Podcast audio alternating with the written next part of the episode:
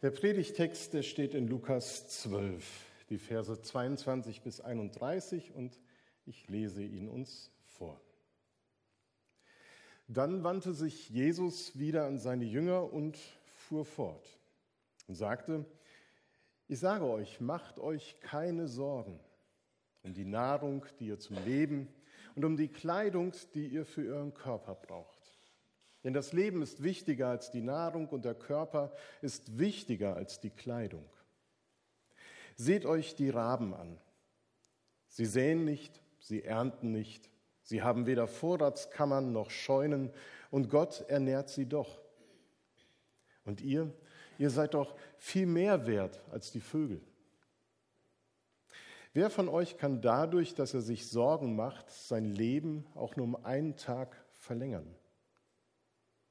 Wenn ihr also nicht einmal so etwas Geringfügiges fertig bringt, warum macht ihr euch dann Sorgen um all das Übrige? Und seht euch die Lilien an. Sie wachsen, ohne sich abzumühen und ohne zu spinnen und zu weben. Und doch sage ich euch, sogar Salomo in all seiner Pracht war nicht so schön gekleidet wie eine von ihnen. Wenn Gott den Blumen auf, die Blumen auf dem Feld, die heute blühen und morgen ins Feuer geworfen werden, so herrlich kleidet, wie viel mehr wird er sich dann um euch kümmern, die ihr oft so geringen Glauben habt? Lasst euch nicht von der Sorge um Essen und Trinken umtreiben und in Ruhe versetzen, in Unruhe versetzen. Denn um diese Dinge geht es den Heiden, den Menschen dieser Welt, die nicht an Gott glauben. Euer Vater im Himmel aber weiß, was ihr alles benötigt. Es soll euch vielmehr um sein Reich gehen, dann wird euch das Übrige zufallen. Du brauchst dich nicht zu fürchten, kleine Herde, denn euer Gott hat beschlossen, euch sein Reich zu geben. Ich glaube, kein Mensch kann von sich behaupten, dass er ohne Sorge lebt. Es gehört zu unserem Menschsein dazu, dass wir uns Sorgen machen um ganz unterschiedliche Dinge, sie seien größer oder kleiner. Wir kümmern uns auch um Dinge, die uns beschäftigen. Und in unseren unsicheren Zeiten ist es wohl das Normalste von der Welt, wenn wir uns um unsere Gesundheit, steigende Lebenshaltungskosten, den Frieden um viel mehr Sorgen und fragen, wie wir damit umgehen, mit dieser Bedrohung, mit der Veränderung, mit dem, was wir nicht wissen. Und man könnte ja, wenn wir Jesu Worte hören, irgendwie auch sagen, Jesus, siehst du unsere Situation? Was redest du da? Und der Text hat in der Tat im Laufe der Kirchengeschichte immer Widerspruch hervorgerufen, weil Jesus sagt, macht euch keine Sorgen. Und das klingt irgendwie naiv angesichts der Lebensumstände. Man hat immer den Eindruck gehabt, dass hier der Sorglosigkeit eine Tür geöffnet wird. Was Jesus mit diesen Worten aber sagen will, ist nicht, dass wir in Sorglosigkeit verfallen sollen und einfach so in den Tag leben und die Zukunft einfach auf uns zukommen lassen sollen nach dem Motto, naja, wir können ja sowieso nichts tun, von daher, was soll's. Jesus will deutlich machen, dass es schon darum geht, auch das Leben und die Zukunft zu gestalten, sich zu kümmern. Aber es gibt eine Art von Sorge, die nicht gut ist, die uns nicht weiterbringen wird. Und das hängt mit den Folgen zusammen, die ein falsches Sorgen mit sich bringt. Diese Sorgen, sie bereiten Angst und schlaflose Nächte und sie zehren an Leib, Seele und Geist und rauben die Kräfte. Sie können unser ganzes Denken, Fühlen und Wollen und Handeln dermaßen in Beschlag nehmen, dass wir das Leben nicht mehr aktiv gestalten und genießen können. Sorgen können einsam machen.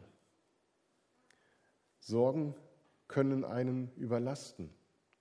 Wenn man nicht weiß, wer einem hilft, die Sorge zu tragen und man befürchtet, dass man alleine unter der Sorge zerbricht. Falsches Sorgen nimmt gefangen. Es ist nicht so, dass wir die Sorge dann im Griff haben, sondern es ist ja eher umgekehrt. Wir werden von der Sorge festgehalten. Falsches Sorgen macht uns unfrei für die wirklich wichtigen Dinge des Lebens. Denn das Leben ist mehr wert als die Nahrung und der Leib ist mehr als die Kleidung. So sagt es Jesus. Das Leben enthält wichtigere Dinge als die Sorge. Gefühlt ist das dann manchmal anders. Da gibt es eigentlich nichts Wichtigeres, als irgendwie die Sorge loszuwerden und den Mangel auszufüllen, den man gerade verspürt. Wie gesagt, Jesus will uns nicht verbieten, dass wir uns um wichtige Dinge in unserem Leben kümmern.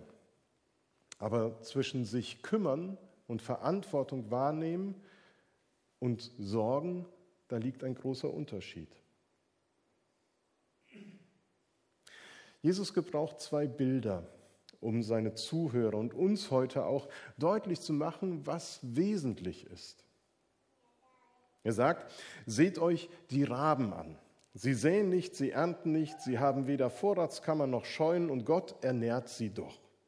Und ihr, ihr seid noch viel mehr wert als die Raben. Wir kennen Raben als sehr kluge Tiere. Und damals war es vielleicht auch so, aber sie galten als unrein. Es waren Vögel, die im Müll gelebt haben. Und von daher waren Raben unreine Tiere. Und die, diese Tiere müssen sich keine Sorgen um ihre Existenz machen. Die Vögel insgesamt singen fröhlich ihr Lied, weil Gott sie mit dem, was sie zum Leben brauchen, versorgt. Und im Unterschied zum Menschen säen und ernten sie nicht. Was Jesus deutlich macht, sie tun nicht das, was den Alltag und die Lebensgestaltung von so vielen Menschen so sehr prägt. Die Arbeit, die Aktion, das Handeln, das sich abmühen. Die Arbeit, mit der man die Sorge um das tägliche Brot in den Griff bekommen möchte. Das Abmühen, um den Lebensstandard zu halten und den Wohlstand zu mehren. Wenn schon die Vögel das nicht tun, arbeiten, wie viel mehr wird Gott den arbeitenden Menschen versorgen? Nicht, weil er selbst etwas zu seinem Lebensunterhalt beitragen kann und das, was Gott schenkt, noch mehren könnte, sondern einfach, weil Gott der Versorger ist und weiß, was die Menschen brauchen. Deswegen dienen die Vögel nicht als Vorbild, wir sollen uns an ihnen kein Beispiel nehmen und aufhören zu arbeiten, aufhören aktiv zu werden und das, was kommt, einfach kommen lassen. Nein, Jesus erwähnt die Vögel, weil sie ein Zeugnis sind für uns. Sie sind uns ein Zeugnis dafür, dass Gott versorgt, dass Gott weiß, was gebraucht wird. Sie sind ein Zeugnis für die Fürsorge Gottes, die allen Geschöpfen gilt, auch dir und mir. Jesus steigert das Bild noch, indem er sagt, und seht euch die Lilien an. Sie wachsen, ohne sich abzumühen, ohne zu spinnen und zu weben. Und doch sage ich euch, sogar Salomo hat in seiner Pracht in all seiner Pracht war nicht so schön gekleidet wie eine von ihnen. Wenn Gott die Blumen auf dem Feld, die heute blühen und morgen ins Feuer geworfen werden, so herrlich kleidet, wie viel mehr wird er sich dann um euch kümmern, die ihr so geringen Glauben habt? Ich weiß nicht, woran ihr denkt, wenn ihr die Lilien auf dem Felde seht ob ihr an ein üppiges Blumenmeer mit voller Blüte und wunderbarer Pracht seht. Wer an ein Meer von üppigen Gartenblumen denkt, der liegt hier leider falsch. Mit Lilien sind Feldblumen gemeint, die zum vergänglichen Kraut zählen. Sie haben auch nicht wirklich einen Wert. Die armen Menschen damals haben sie als Brennmaterial für ihre Öfen gebraucht. Holz war wie heute damals auch zu teuer und vor allen Dingen rar. Wie viel mehr seid ihr wert, die ich euch geschaffen habe, sagt Gott. Und auch hier geht es wieder um die Sorge und das menschliche Tun, um die Sorge zu bezwingen. Hier wird das Spinnen und Weben erwähnt. Wir sollen etwas von den Vögeln und von den Blumen lernen. Nicht, dass wir neu erkennen, wie viel mehr wir schaffen können, wie viel Kreativität in uns steckt, um Probleme zu meistern und Lösungen herbeizuführen und irgendwie es doch zu schaffen, die Sorge in den Griff zu bekommen.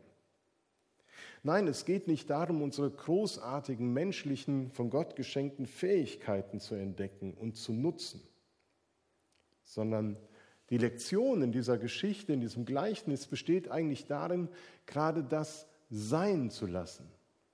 Nicht aktiv zu sein, sondern sich auf Gott zu fokussieren. Wir sollen erkennen, dass wir uns auf, nicht auf uns, sondern auf Gott verlassen sollen. Im Anblick der Blumen, der Vögel wird uns deutlich, dass Gott der beste Versorger ist. Seine Sorge will unsere Sorgen überflüssig machen. Seine Sorge will uns freisetzen für Größeres, für das Leben in seinem Reich, das nahe herbeigekommen ist. Wir sollen freigesetzt werden, um unserer Bestimmung entsprechend zu leben.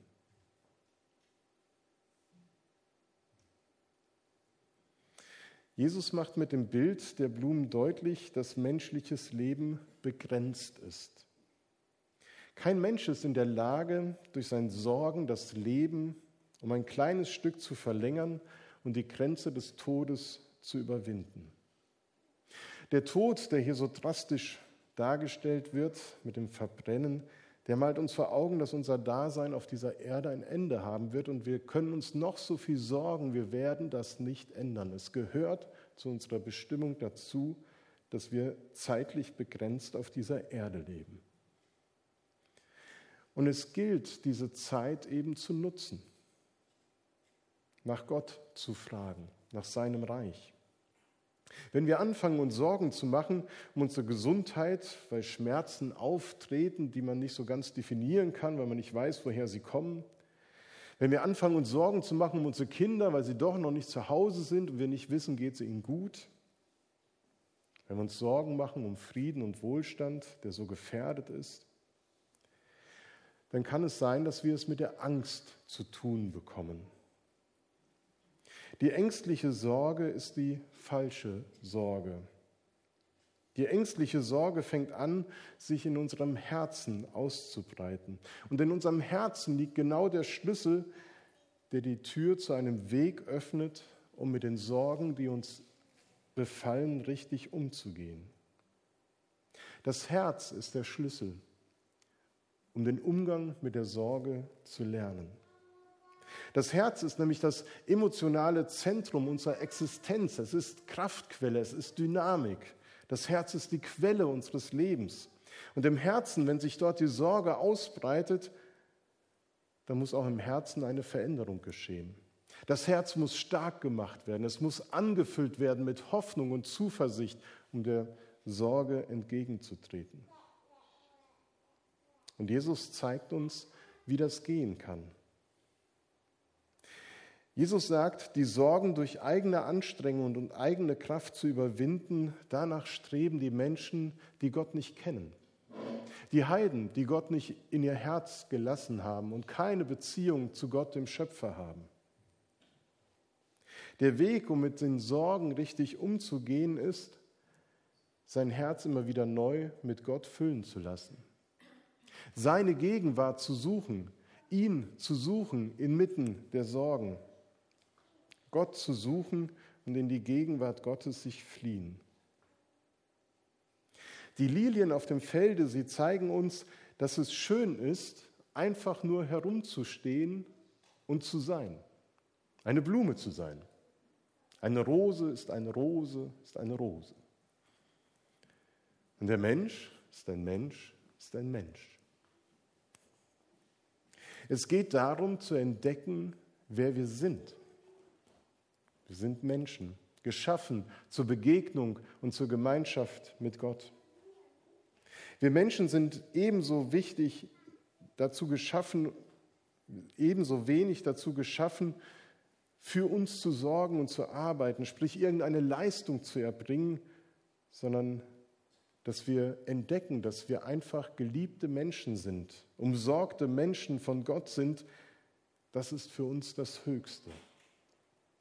Der Sinn unseres Lebens, so sagt Jesus, sollte nicht sein, uns anzustrengen und alles daran zu setzen, unsere Zukunft in den, in den Griff zu bekommen und unsere Existenz zu sichern, weil wir das ohnehin nicht schaffen würden. Sondern zuallererst geht es um eine Lebenseinstellung, die davon bestimmt ist, Gott zu suchen. Wer seine Identität in der Arbeit dafür verliert und zum Arbeitstier wird, das gegen die Sorgen ankämpft und mutiert, der soll zurückkehren zu Gott, zur Ruhe finden, aussteigen aus diesem Hamsterrad, den Kampf gegen die Sorge. In Gottes Gegenwart zur Besinnung und Ruhe zu kommen und zu entdecken, wer ich bin.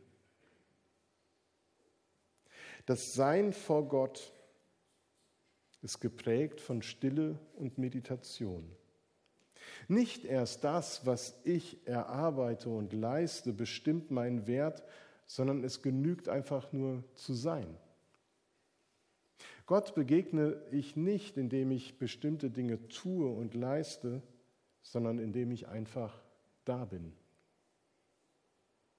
In der Stille und Gottsuche wird die tiefe Sehnsucht nach Gott und seinem Reich lebendig. Sucht Gott und so wird euch das alles zufallen.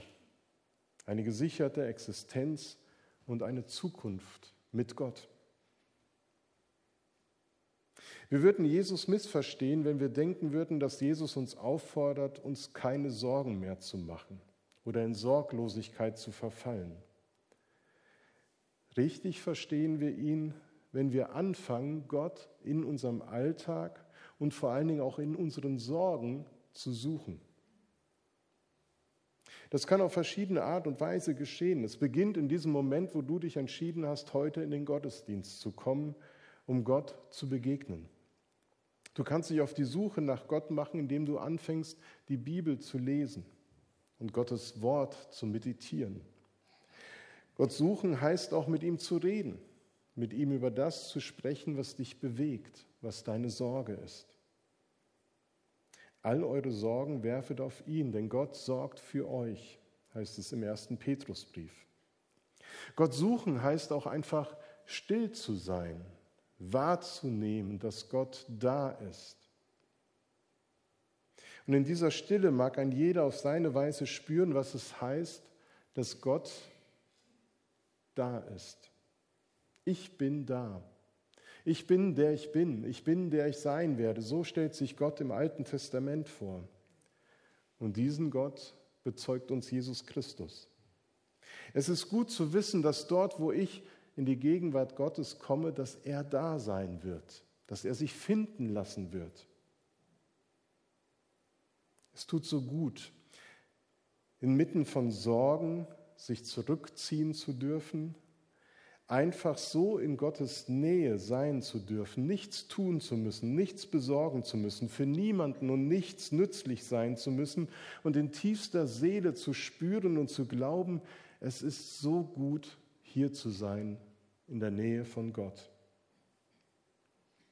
Um dann Gottes sanfte Stimme in meinem Herzen zu hören, die von den Sorgen, dem lauten Getöse der Sorgen oft überstimmt wird, die Stimme, die unablässig spricht, ich liebe dich und es ist gut, dass du da bist.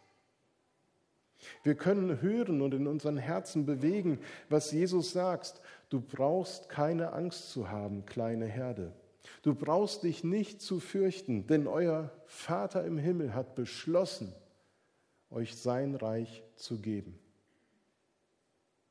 Wir brauchen in der Gegenwart Gottes keine Angst haben, denn wir wissen, was immer Gott will, ist darauf ausgerichtet, dass wir leben können, dass wir mit dem versorgt werden, was wir brauchen. Er will unter allen Umständen unsere, unser Bestes.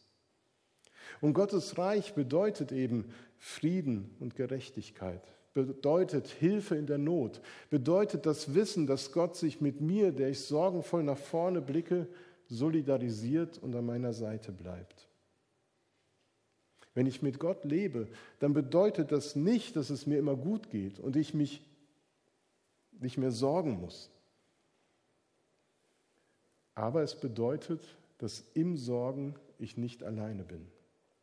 Gott ist nicht dafür da, mir alle Unannehmlichkeiten und Sorgen vom Hals zu handeln. Aber Gott ist dafür da, dass ich an meinen Sorgen und Ängsten nicht verzweifle. Gott ist sozusagen der doppelte Boden in meinem Leben. Ich kann mir hundertprozentig sicher sein, dass dieser Boden hält. Und deswegen lohnt es sich, mit Gott zu leben. Lohnt es sich, Gott zu suchen im Alltag, in den Sorgen. Fürchte dich nicht. Gott sorgt für dein Leben, für deine Existenz.